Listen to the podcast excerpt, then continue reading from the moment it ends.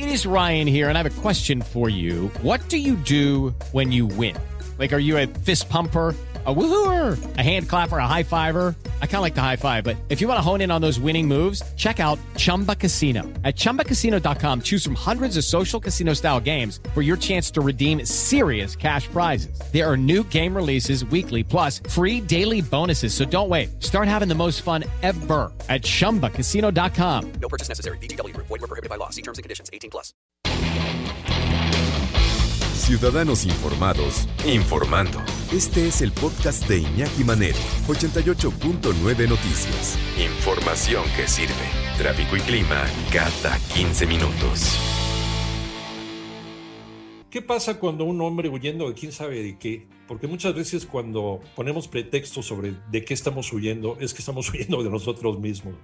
Llegamos a un lugar pues perdido, perdido de Dios, ¿no? En algún punto y se empiezan a suceder algunos cambios en nuestra vida que, aunque ustedes no lo crean, nos hacen pensar, eh, nos hacen em, empezar a analizar la posibilidad de que exista o no la suerte. Yo no sé si existe o no la suerte, pero por lo menos el privilegio de contar como cada 15 días con la doctora Tamara Trotner, ese sí es nuestro y nadie nos lo quita. ¿Cómo estás, mi querida doctora? Querido Iñaki, totalmente de acuerdo, tenemos muy buena suerte de estar juntos. Eso sí, sin duda alguna. Y hoy nos vas a platicar de eh, La Buena Suerte, La Buena Suerte, pero la novela La Buena Suerte de Rosa Montero. Exactamente. Rosa Montero, esta es su más nueva novela. Rosa Montero, más o menos, creo que todos la conocemos, es una de las más importantes escritoras españolas. Ha escrito cerca de 30 novelas, ha recibido decenas de premios eh, es una periodista además con mucho reconocimiento en el ámbito periodístico y escribe esta novela La Buena Suerte, que la verdad es una novela que nos va a mover muchas emociones, justo lo que dice Iñaki. ¿Qué nos haría bajarnos del tren, no? Este es un hombre, Pablo, que es famoso, conocido, un arquitecto muy reconocido, va camino a Madrid a una cita de trabajo, de pronto ve un anuncio que dice se vende un departamento horrible en un lugar que se llama eh, Pozo Negro, que bueno. es un pueblo carbonero, ¿no? Hay perdido también. Perdido, exactamente, un departamento espantoso y decide, ahí me quedo. ¿Por qué? ¿Qué pasa?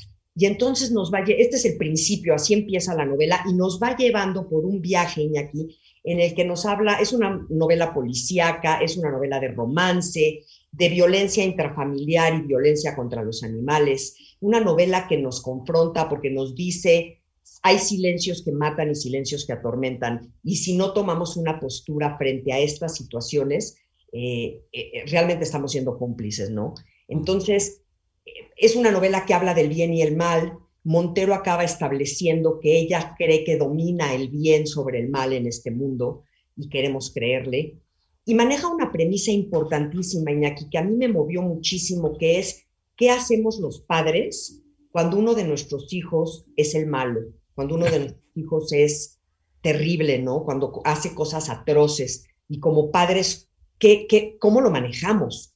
Entonces, realmente creo que mueve emociones a quien la lea, porque también establece que este concepto tan usado ya de si persigues tus sueños profesionales alcanzas la felicidad, pues ya no alcanza.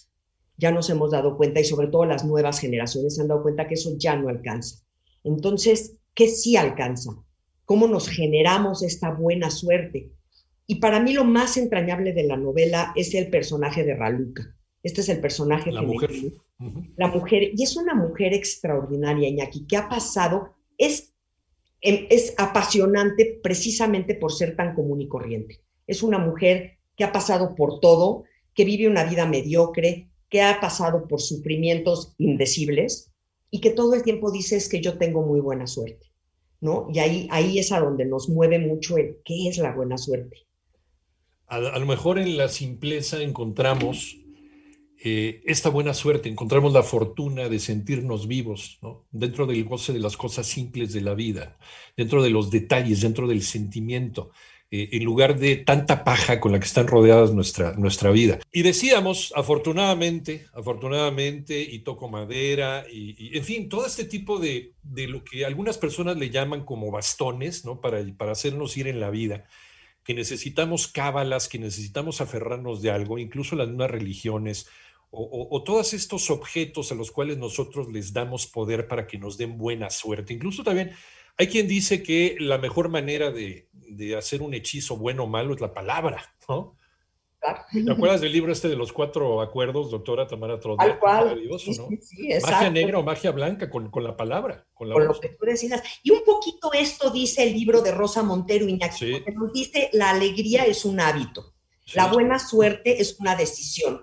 Tú, tú, decides estar feliz o no, porque todos vamos a tener broncas en la vida, Iñaki. Claro. O sea, ni modo, los seres humanos, la vida es errática, a veces estamos arriba, a veces estamos abajo pero ¿cómo aprendemos a ser felices y a manejar estas situaciones para bien o para mal? Es clarísimo como lo dice Rosa Montero, porque Pablo, que lo tiene todo, está deprimido, está angustiado, está, y, y Raluca, que no lo tiene nada y todo esto es en apariencia, es una mujer feliz, ¿no? Entonces sí la felicidad es una decisión y mm. creo que es bien importante leer estos libros porque nos invitan a reflexionar a dónde encontrar la felicidad o, o más bien cómo podemos reformar nuestros pensamientos para sentirnos afortunados.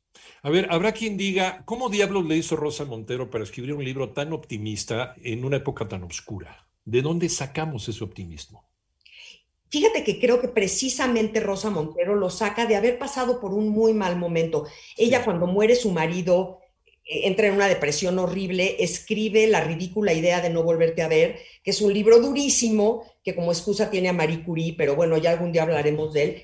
Y yo creo que en, exactamente de ahí lo saca Iñaki. Yo creo que es una mujer que se da cuenta que sí es una decisión, que estamos en una época oscura, que ha muerto muchísima gente, que las cosas están pues muy difíciles y sin embargo siempre podemos encontrar qué está bien para nosotros, ¿no? E, es esta, porque este hombre, Pablo, cree que reseteando su vida, creyendo que puede resetear su vida, todo se va a solucionar. Ya rompo con todo mi pasado y vamos a volver a empezar. Nunca podemos volver a empezar, ¿no? Entonces, más bien, ¿qué hacemos con lo que ya tenemos? Porque sí, o sea, la vida te va marcando y las experiencias del pasado te van marcando, pero sí puedes tomar la decisión de que esas marcas sean una tristeza y te sientas víctima toda tu vida, o que esas marcas sean pues, peldaños para crecer. Hay quien dice huir de eh, una ciudad en donde yo era pues una persona exitosa a un pueblo perdido ahí en las montañas, un pueblo dedicado a la hulla, la hulla es el carbón mineral, ¿no?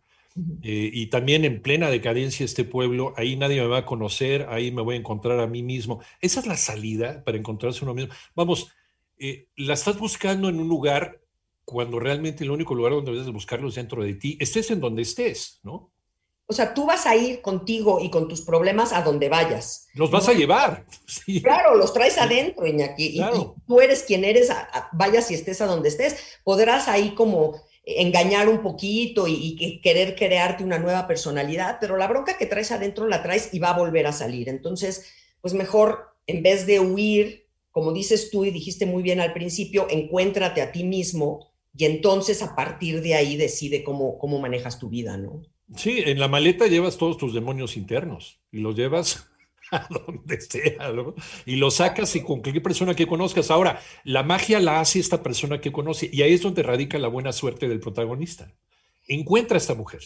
Encuentra a esta mujer y entonces empieza a dar cuenta de todos los terribles problemas por los que ha pasado ella y sin embargo sigue diciendo tengo muy buena suerte. y, entonces a él lo confronta, ¿no? Porque este cuate es un cuate que es totalmente controlador. Y los, las personas que son controladoras, y ahí si no me incluyo, son, o sea, quieren tener todo exactamente como ellos deciden. Claro. Se van a quebrar, no va a suceder, ¿no? Este cuate es muy divertido porque eh, empieza a investigar formas de sobrevivir, de sobrevivir a un terremoto o si te caes en un pantano o si te cae un rayo, y entonces te cuenta, ya leí, para que si llega ese momento, él logre sobrevivir. Y pues claro, lo que se le viene encima no es ni un rayo ni, una, ni un terremoto, lo que le viene encima es algo completamente distinto.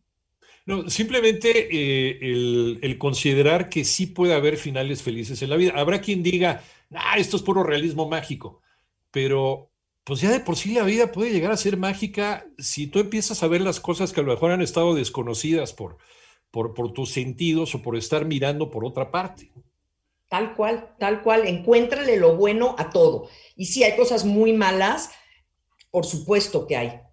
Pero entonces no te conviertas en víctima, porque entonces ya, te, ya eres presa de eso, ¿no? Entonces ya es doble malo.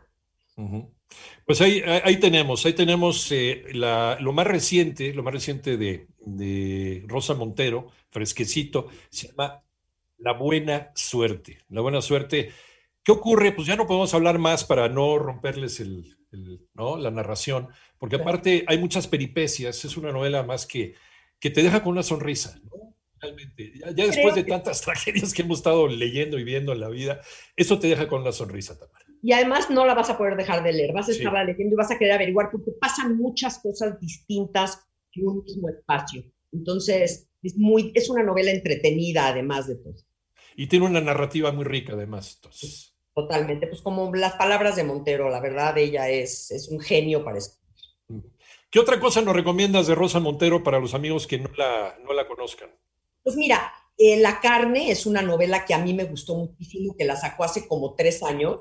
Eh, Crónicas del Desamor fue su primera novela, esa la publicó en el 79. Es una gran novela también. Este, y bueno, te digo que tiene pues cerca de 30 novelas. Entonces, esta de la ridícula idea de no volverte a ver es maravillosa. Esa querré hablarles algún día de ella porque verdaderamente es apasionante. Pero sí, Rosa Montero casi no tiene desperdicio, a, descubrirla o a redescubrirla.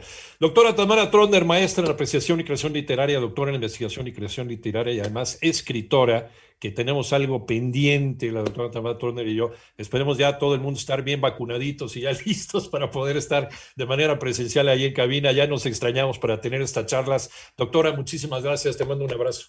Un abrazo enorme, Iñaki. Gracias a todos. Gracias. La doctora Tamara Tronder.